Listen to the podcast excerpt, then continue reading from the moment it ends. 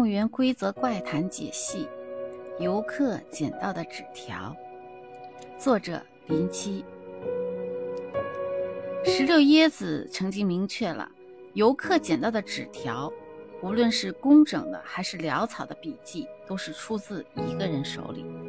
我推测，这个纸条的书写过程，体现了人类认知的堕落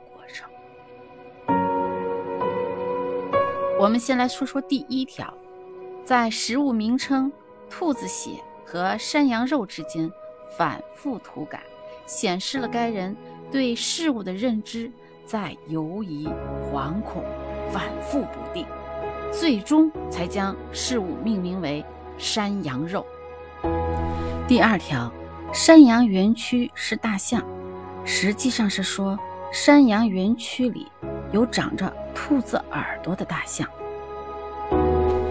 第三条，兔子会吃猿猴，这个写纸条的人在猿猴上面。还打了个问号，我们都应该还记得，在保安室里的纸条说过，兔子会吃的是人。之前在描述它的特征时也讲过，它很难区分人和猿猴的区别。而写纸条的这个人，随着被他污染的加深，也对人和猿猴的区别失去了认识，所以他才会说，兔子会吃掉。猿猴。第四条，不能在没有人的时候进入海洋馆。这一条和海洋馆内部告示相违背。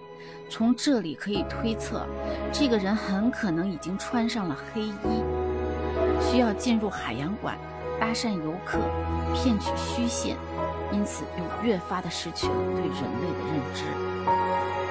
第五条。说明这个人已经开始习惯并且依赖吃山羊肉了，因此堕落程度在逐渐加深。第六条，如果海洋馆晚上关了灯，可以在海洋馆过夜，他们不会锁门。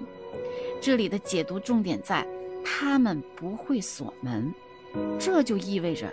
这个人只能在夜晚关灯之后，趁没人注意、没有人锁门，偷偷溜进来。为什么需要溜进海洋馆呢？因为在夜晚，他不被欢迎。什么人不被欢迎会被驱离呢？黑衣员工。第八条，你是大象，字迹潦草。我推测，写纸条的时候，这个人很可能已经处于山羊园区，周围都是长兔子耳朵的大象，认知再一次受到了污染。